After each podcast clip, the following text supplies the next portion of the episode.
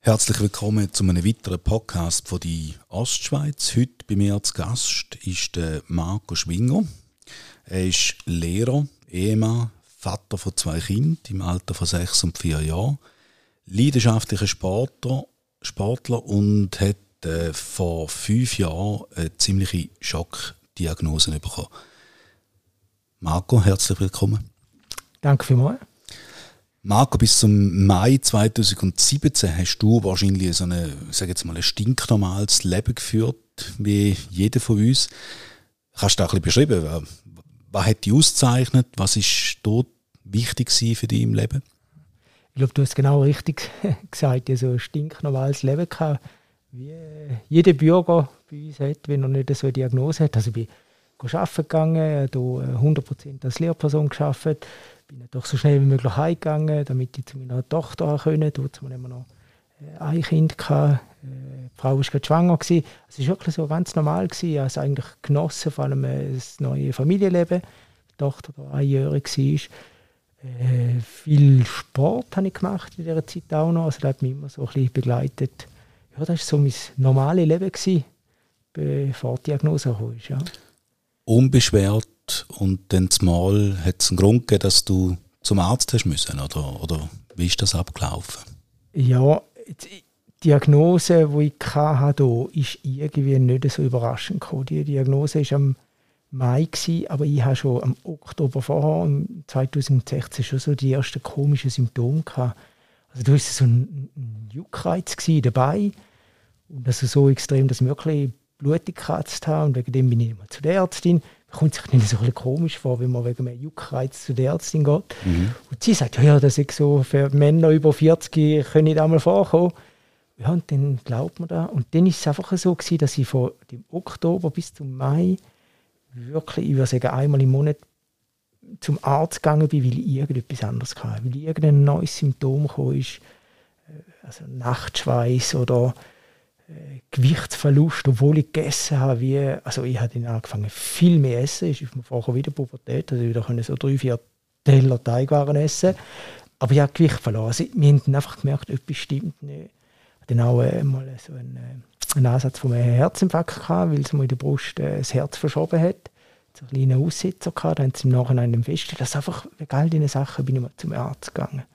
Und darum ist im Mai dann eigentlich gar nicht so, also ich habe gewusst, etwas stimmt nicht. Mhm. Etwas stimmt nicht. Es war sogar so, gewesen, dass ich am, am Freitag bin ich ins Spital gekommen und habe dann äh, gewusst, mal, das wird schon ein Tumor sein. Und am Montag vorher, wo ich in die Schule gegangen bin, haben mich wirklich gefragt, habe ich echt einen Krebs? Jawohl, ja. Und dann ist die Diagnose Lymphdrüsenkrebs. Genau, genau. Die ist dann relativ schnell gekommen. Äh, sie haben wirklich, also das Ziel ist, dass es schnell herausfindet, was ist, weil die Größe des Krebs ist mittlerweile in der Brust auf 18 cm gewesen. und da ist ziemlich äh, bedrohlich gewesen. Also die Ärzte haben gesagt, da wäre nicht mehr, nicht mehr mehrere Wochen gegangen, dann hätte ich wirklich das Herz abgeschaltet. Da löst die ähm, also ich kann mir da gar nicht vorstellen, einen riesigen Schock mal zuerst aus, kann ich mir vorstellen. Ja, äh, da hat es wirklich ausgelöst. Vor allem, mir geht, äh, wir sind in, oder ich bin zum Doktor gegangen.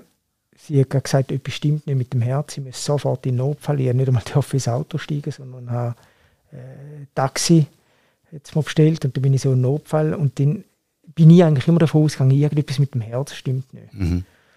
Und dann haben sie herausgefunden oder gemerkt, dass das Herz 3,5 cm Wasser hatte, weil es einfach reagiert hat, weil es äh, verschoben worden ist und alles.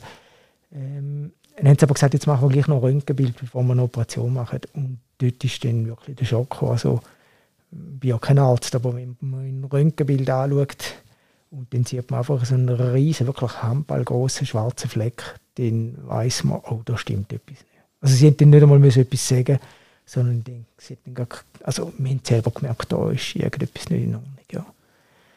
Welche Gedanken kann man da überhaupt noch fassen? Oder ist man da einfach mal in, in einem Ablauf, in, in, in einer Maschinerie, dass man sich fast schon wie von, wie von außen wahrnimmt und einfach nur noch zuschaut, was jetzt da passiert? Ja, zuerst ist wie so, also bis man da wirklich realisiert, was man hat, würde ich sagen, ist es schon nochmal etwa ein, zwei Wochen gegangen. Mhm. Und vorher war es mehr so gewesen, wie, ähm, ja, ja, da ist, tönt jetzt so, aber es war wirklich so gewesen, einmal, der ist im Juni wieder weg, ich habe dann wieder mit ins Klassenlager, da geht schon, da bringe ich auch ein bisschen. Mhm. Aber was das heisst, das merkt man erst die nächsten ein, zwei Wochen, wenn alle die Untersuchungen auf einen zukommen, wenn dann mal Chemo losgeht, äh, dann realisiert man es erst richtig. Ja, da ist etwas Ernstes. Also jetzt rückblickend, wenn jetzt etwa fünf Jahre sind vergangen, da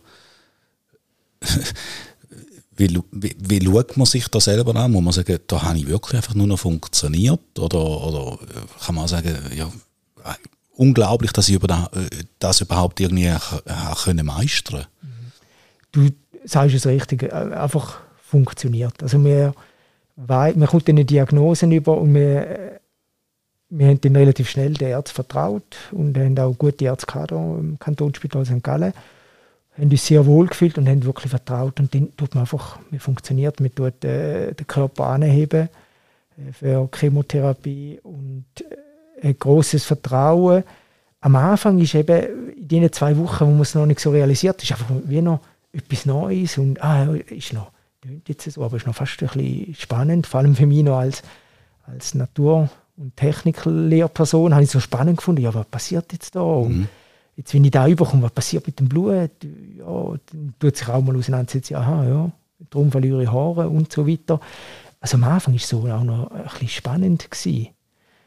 Äh, und dann einfach funktionieren und schauen, was auf einen zukommt.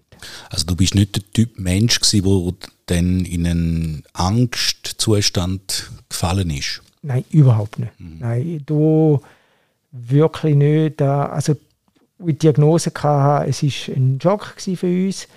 Ich habe an dem nochmal schnell heim können, bevor wir losgelegt haben, zwei Tage. Dort haben wir wirklich als Familie noch Zeit gehabt, nochmal viel darüber geredet. Und nachher bin ich ins Spital und haben angefangen mit der Chemotherapie. Und es war wie, gewesen, für mich war klar, gewesen, ich mache das.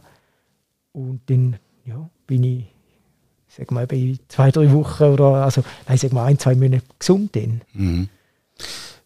Wie erzählt man so etwas dem Kind? gerade im Alter, eben, wir haben gesagt, sechs und vier, das ist äh, nicht greifbar.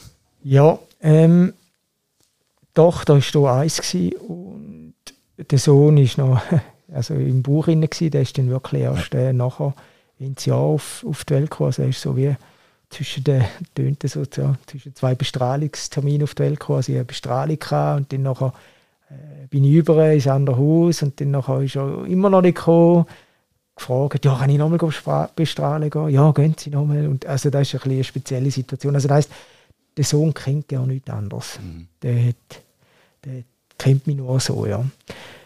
Äh, bei der Tochter haben wir es so gemacht, äh, haben wir von der Krebsliga, gibt es wirklich ganz, ganz gutes, gute Bücher, wo der Chemokasper heißt zum Beispiel, und dort erklärt das Büchlein mit Bildchen, wieso hat jetzt der Papi äh, keine Haare mehr oder wieso muss ich jetzt den Papi übergeben, wieso ist er jetzt im Spital und das, ist wirklich, das hat uns sehr, sehr geholfen. Mhm. Ist nicht immer so einfach gewesen. Es hat natürlich auch Situationen gegeben, wo sie sich von mir distanziert hat, wenn sie mich im Spital sieht mit den ganzen Kabel und so. Mhm. Und dann haben wir uns eigentlich immer Hilfe geholt von Psychologen, was können wir machen. Die immer wirklich, also die kennen die Situation und uns immer wieder können helfen, um einfach äh, die Tochter darauf vorzubereiten und dass sie nicht schockiert war, wenn sie mich gesehen hat. Und so ist sie eigentlich, wo sie eins war, hat sie halt da immer so ein bisschen mitbekommen und ist immer ein Thema gewesen. Haben über alles geredet mit ihr, alles äh, beantwortet. Äh, einfach, ja, so ist sie wie auch drin hineingekommen, das ganze Thema. Du selber hast äh, einen Blog, wo, wo das auch ein bisschen dokumentierst, wie es dir gegangen ist. Äh, es hat Phasen gegeben, zweimal eigentlich schon, dass das geheißen hat, der Krebs ist weg. Zweimal eine Hoffnung und zweimal ist die Hoffnung gescheitert. Verliert man auch irgendwann die Hoffnung? Jetzt so im Grundsatz verlieren nicht. Aber was es geheißen hat, der erste Rückfall, da mag ich mich noch wirklich ganz gut erinnern, ist man einfach zuerst wirklich, also man ist down, wir haben brüllt, oder ich vor allem, einfach weil ich denke, nein, das, das kann es nicht sein. da ist vielleicht, ich sage mal, zwei, drei Tage gegangen und dann nachher beim zweiten Rückfall ist dann sogar noch extremer gewesen. Also mhm. wirklich eine Woche Mühe gehabt, äh, wirklich auch nicht können arbeiten. Die Leute ist wirklich schwierig gewesen. Nachher, nach der Zeit, wo man da verarbeitet hat, ist wie für mich klar gewesen, jetzt gibt es noch eine Möglichkeit, nochmal da durchgehen und äh, vorwärts quasi. Vorwärts, genau, da ja. packen wir jetzt. Und da ist vielleicht auch ein bisschen der Sportler in mir drin, wirklich äh, vom Badminton her ich bin bekannt gewesen, der dritte Satz bin ich immer am stärksten gewesen, wenn es in die Länge gegangen ist. Und so habe ich es ein bisschen angeschaut. Das mhm. ist gut, jetzt gehe ich in den letzten Satz rein, in den dritten Satz. Und dann gewinne ich den Kampf. Ja. Der dritte Satz wäre bei dir dann äh, die, die Transplantation, die jetzt äh, vor zwölf Monaten etwa, ich glaube, von dort. Schon ein bisschen länger, letztes Jahr im Juni. Ja. Genau, ja. ja. Und das, du hast es auch geschrieben, das war äh, für dich so die letzte Hoffnung, gewesen, die letzte Chance. Mhm. Da haben wir ein bisschen gemerkt, weil vorher, vor dieser Transplantation, hatte ich eine Chemotherapie. Gehabt. Und wir haben dann festgestellt, dass die Chemotherapie nichts mehr nützt oder nicht mehr das Ausmaß, das wir uns erhofft haben. Ähm, es ist dann so gewesen, wir haben aber die müssen machen, weil der, der Tumor hat nicht dürfen zu aktiv sein. Also wir haben wirklich müssen schauen, dass wir den auf eine, auf eine Aktivität zurückbringen, damit in die Stammzelltransplantation reinkommt. Und dort haben wir schon sehr, sehr Mühe gehabt. Also es ist so gewesen, es hat dann eigentlich keinen Plan mehr gegeben, sondern ich bin dann mit einem Vorschlag gekommen, ja, das Medikament hat hier geholfen. Meine Ärzte haben mit äh, England Kontakt aufgenommen äh, die haben dann gesagt, ja, das Medikament, das ich hier vorgeschlagen habe, plus ein anderes kombiniert, haben sie mal die Erfahrung gemacht. Das haben wir dann gemacht und dann gewusst, ah, jetzt muss es einfach klappen. Äh, und dann haben wir sie so weit angebracht, dass sie die Stammzelltransplantation machen können. Und äh, darum haben wir gewusst, das ist einfach die letzte Chance. Nachher gibt es nicht mehr viel. Also, äh, mit, wir haben uns auch nicht zu sehr mit dem auseinandergesetzt, was ist, wenn es nicht klappt. Sondern wir wirklich, also ich bin davon überzeugt, dass klappt jetzt klar tut man sich mal informieren und wir haben schon mal die Information bekommen, in Amerika gäbe es da mal eine Therapieform, aber wo die uns dann gesagt haben, dass da, also wie viel das da kostet, haben wir gewusst, ja, da kommt gar nicht in Frage. Also da, die Krankenkasse zahlt es nicht. Von dem her ja, ist klar gewesen, das muss jetzt funktionieren. Und ich habe ganz fest daran geglaubt, ja. Aber die Chancen, wenn man es prozentual anschaut, sind eigentlich auch nicht wahnsinnig gut gewesen, oder? Dass es funktioniert. Ja, dass du jemanden findest. Das, ja, ja, also wir, die Ärzte reden immer vom, wirklich vom biologischen Sechser, wie man halt, äh, findet. Ich habe jetzt wirklich ein ganz riesiges Glück gehabt mit unserer Familienkonstellation. Äh, dass, äh, also meine Geschwister die sind beide nicht im Vorkommen. Äh, und nicht einmal zu 50 Prozent. Also da hat sich relativ schnell herausgezeigt. Und mir ist dann irgendwann mit in der Nacht in Synchro, dass wir ja eine spezielle Familienkonstellation haben und dass eigentlich Cousinen von mir äh, noch ein bisschen näher verwandt sind, wie, also zwei Cousinen wie andere Cousinen. Und dann habe ich da am Arzt gesagt und der ist natürlich hellhörig geworden und ja, dann haben wir die Cousine geschaut, ob es passt und eine davon hat wirklich passt. Also ich ein riesiges Glück gehabt, dass man in der Verwandtschaft gefunden hat, die zu 100% passt hat. Der Moment, wenn man da feststellt, ist freut man sich dann, jubelt man dann oder hat man gerade schon wieder Angst, dass vielleicht irgendwie ein, ein Faktor dazukommt, der eben auch nicht stimmig ist? Nein, es war ein, ein riesiger Jubel. Ja, nein, das war es wirklich. Gewesen. Vor allem, ich weiß noch, was es hat, äh, ja, ich brauche eine Stammzelltransplantation, wir suchen jemanden. Und dann, ich war so naiv, ich dachte, easy, da finden wir locker jemanden. Mhm. Dann bin ich mal auf die Homepage gegangen von Blutstammzellspende hier in der Schweiz und dann lese ich 150'000. Mhm. Dann denke ich so, was? Bei 7 Millionen 150'000 Registrierte, das ist ja nichts. Äh, ja, und dann wird man, ist man zuerst mal down und merkt mal so, oh, das ist noch schwieriger, wie, wie, wie, wie alle sagen. Das mhm. ist wirklich schwierig zum zu finden. Darum gibt es auch eine internationale Datenbank. Äh, da kommt dann ein bisschen mehr Hoffnung über. Aber am Anfang bin ich so voll motiviert gewesen den voll der Dämpfer, ja, das wird ja uh, schwierig. Und darum ist es eine extreme Erleichterung gewesen, was dann heisst, ja, Cousine passt. Wie geht es dir heute? Mir geht es äh, sehr gut. Ähm, es hat alles funktioniert. Also das heisst, äh, mein Körper hat die Stammzelle angenommen von der Cousine. Ähm, ich bin ja mit dem Resttumor in die Transplantation rein und die Stammzellen haben es geschafft, um den Rest vom Tumor zu bekämpfen. Also das heisst, ich bin jetzt wirklich in Revision, tumorfrei. Äh, das ist das Gute. Ein bisschen der Nachteil ist, ich kämpfe ein bisschen länger mit den Nebenwirkungen von diesen neuen Stammzellen. Mhm. Wenn man Stammzellen überkommt, dann tun die Stammzellen den Körper abstoßen, den eigenen, weil die erkennen ja meinen Körper als etwas Fremdes. Und da geht eigentlich, sagen die Ärzte, so 100 Tage. Und äh, ja, bei mir ist es jetzt über ein Jahr her. Und ich habe immer noch Probleme mit äh, den Abstoßungen.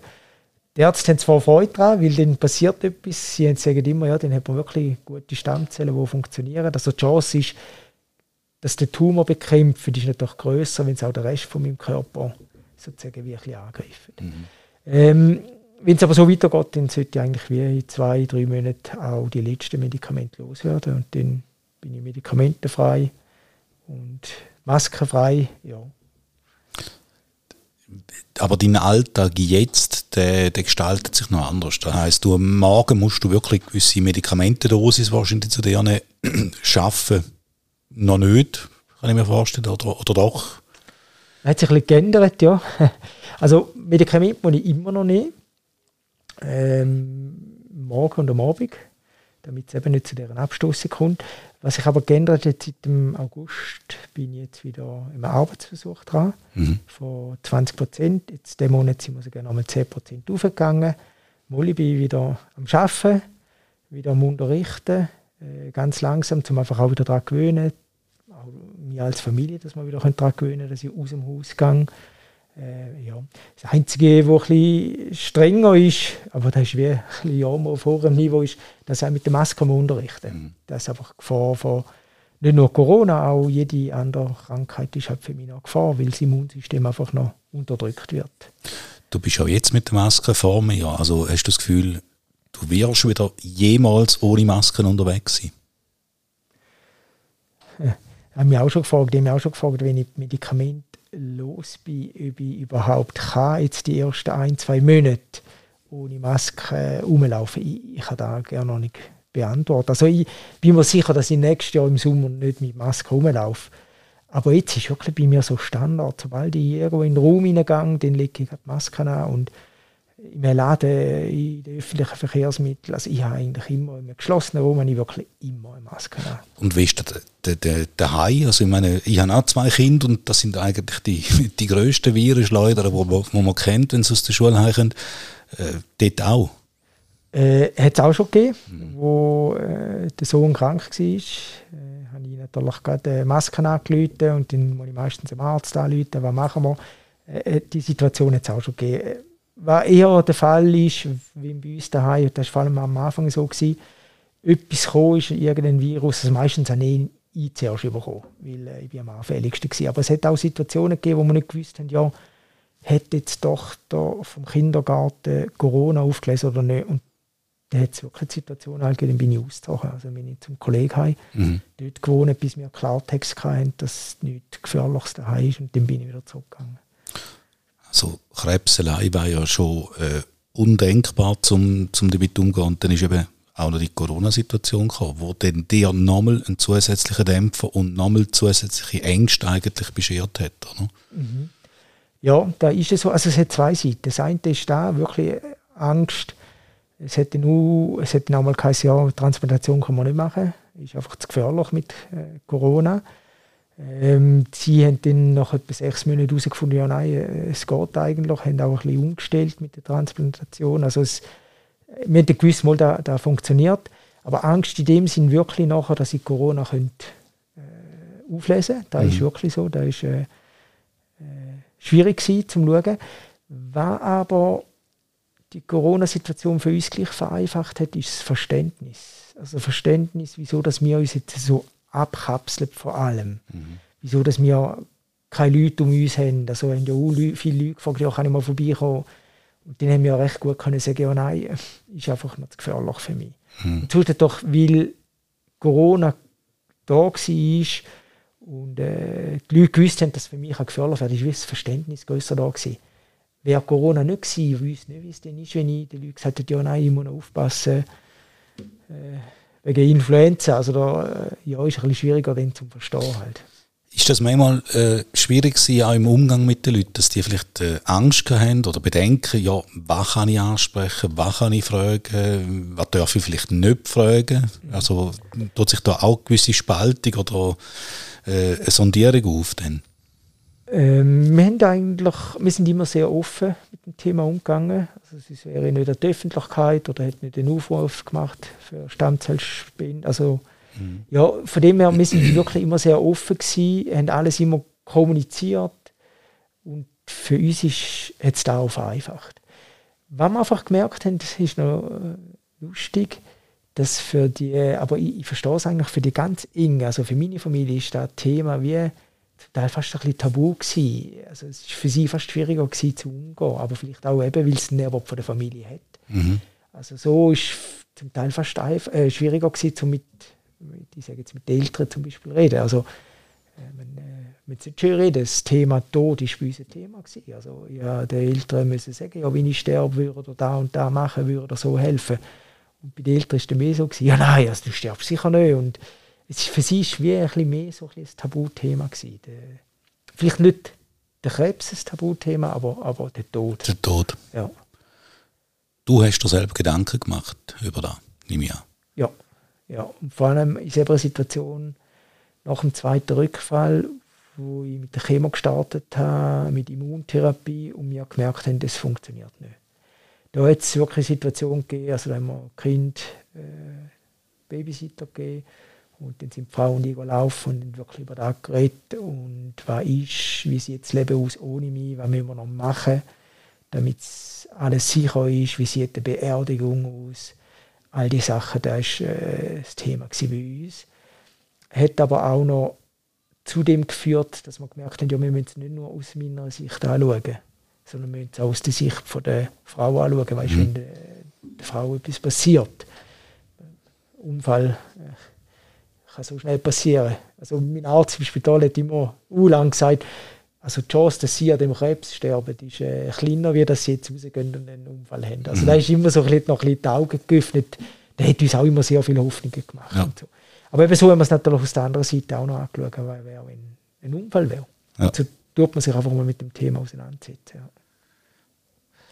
Jetzt geht es dir besser, du hast wieder Perspektiven, die, die du kannst machen oder, oder kannst geben. Hast du dir für dich so eine, eine Bucketlist zusammengestellt mit Sachen, wo du sagst, ja, jetzt, ich, ich habe jetzt ein anderes Leben, ein zweites Leben, einen zweiten Geburtstag, gewisse Sachen, die ich im Leben anders machen oder die ich unbedingt erleben mhm.